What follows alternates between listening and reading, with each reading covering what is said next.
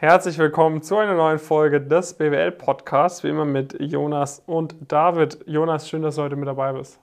David, es freut mich sehr, diesen Podcast heute gemeinsam mit dir durchführen zu können. Ja, in der heutigen Podcast-Folge ähm, geht es um das Thema, du hast eine Ausbildung gemacht oder du wirst jetzt eine Ausbildung bald abschließen mhm.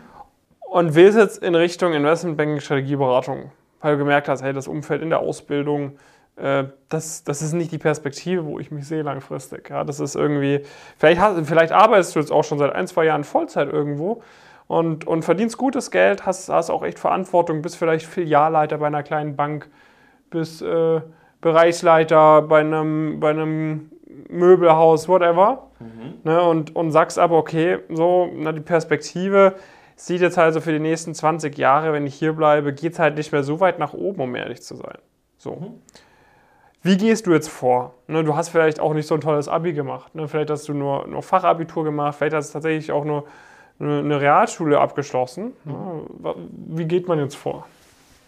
Wenn man dann auf einmal merkt tatsächlich, okay, man möchte doch Investmentbanker werden, Strategieberater, man findet das irgendwie super spannend, was man so bei uns auf den Kanälen sieht. Ja. Was kann man da machen? Ja, also man muss natürlich da, dazu sagen, das ist ja dann das ganz Interessante. Es gibt ja mittlerweile dann so, so Themen, die wir selbst natürlich gar nicht mitgemacht haben, wo wir aber vermutlich trotzdem, wo ganz wenig Leute zu finden wären, die da eine größere Expertise drin haben. Einfach aus dem Grund, weil wir das schon, keine Ahnung, also 50 Leute haben wir bestimmt irgendwie schon äh, mindestens zusammengearbeitet, die das dann so ähm, gemacht haben, vermutlich sogar ein paar mehr. Ähm, und ja, letztendlich ist es eigentlich relativ straightforward. Ne? Also äh, man, je nachdem, was man natürlich auch gemacht hat genau vorher, kann man eigentlich sich die Uni auch mehr oder minder aussuchen. Ähm, ist natürlich immer dann auch eine Frage vom NC und so weiter.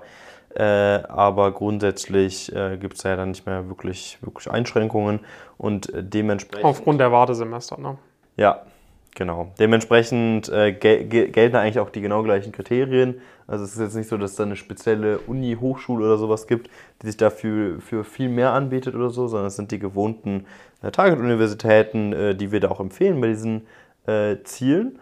Und dann, man muss ehrlich sein, ich glaube, man macht sich da im Kopf und so weiter mehr Gedanken äh, drüber, als dann in der Realität irgendwie Schwierigkeiten gibt. Natürlich ist es dann so, wenn man die, vielleicht ist das noch so der größte Problempunkt, sag ich mal so ein bisschen, dieses in die Universität dann reinkommen. Weil das natürlich so vom, äh, vom Anspruch und so weiter dann schon mal was ganz anderes ist. Äh, Gerade irgendwie auch die, die Schulbesuche während der Ausbildung sind mit Sicherheit dann vielleicht sogar, ja, kommen ein bisschen dann auch auf den, auf das genaue, den, äh, die genaue praktisch Berufsschule dann an und so weiter, aber je nachdem vielleicht sogar auch noch ein bisschen, ein bisschen lockerer und so weiter als, als vielleicht der Besuch vorher äh, von einem Gymnasium oder äh, von einer Realschule und so weiter.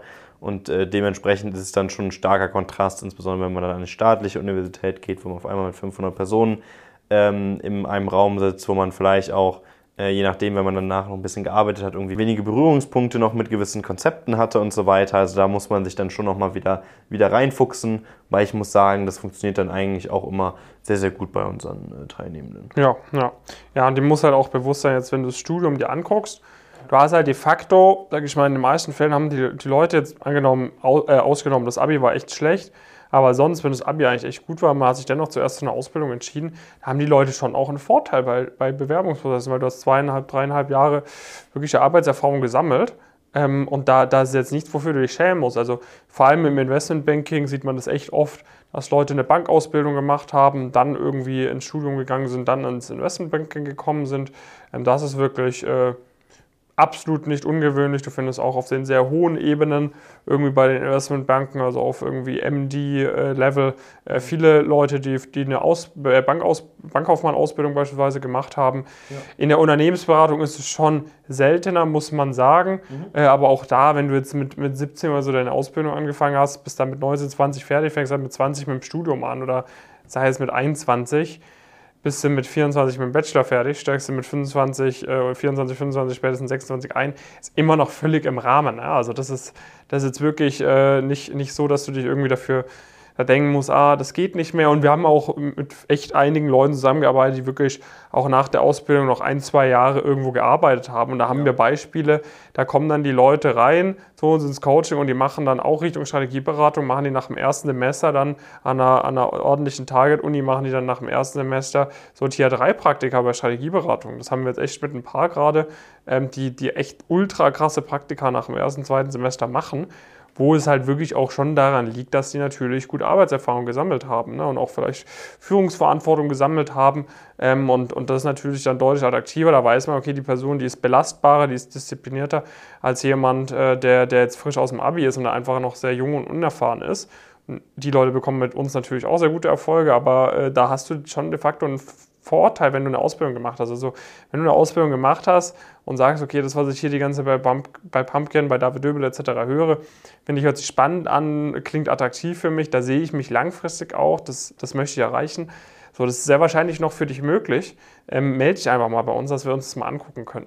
Weil ich glaube, der größte, der größte, das größte Problem ist halt dieser Umstieg, was du auch angesprochen hast, der Umstieg ins Studium, der Umstieg dann wieder alles, alles aufzugeben, was man sich bisher erarbeitet hat, auch natürlich auch Gehalt aufzugeben etc. Mhm. Und das würde ich halt wirklich nur machen mit uns an einer Seite, dass wir auch wirklich gesagt, okay, das ist sauber durchgeplant, du kannst dich auch darauf verlassen, dass es auch funktioniert. Weil jetzt irgendwie so einen Schritt zu machen, dann äh, hier da, den sicheren Job, vor allem, ne, sag mal, wenn man jetzt eine Ausbildung gemacht hat, Übernahme Übernahmeangebot bekommen hat, dass man dann studiert, okay.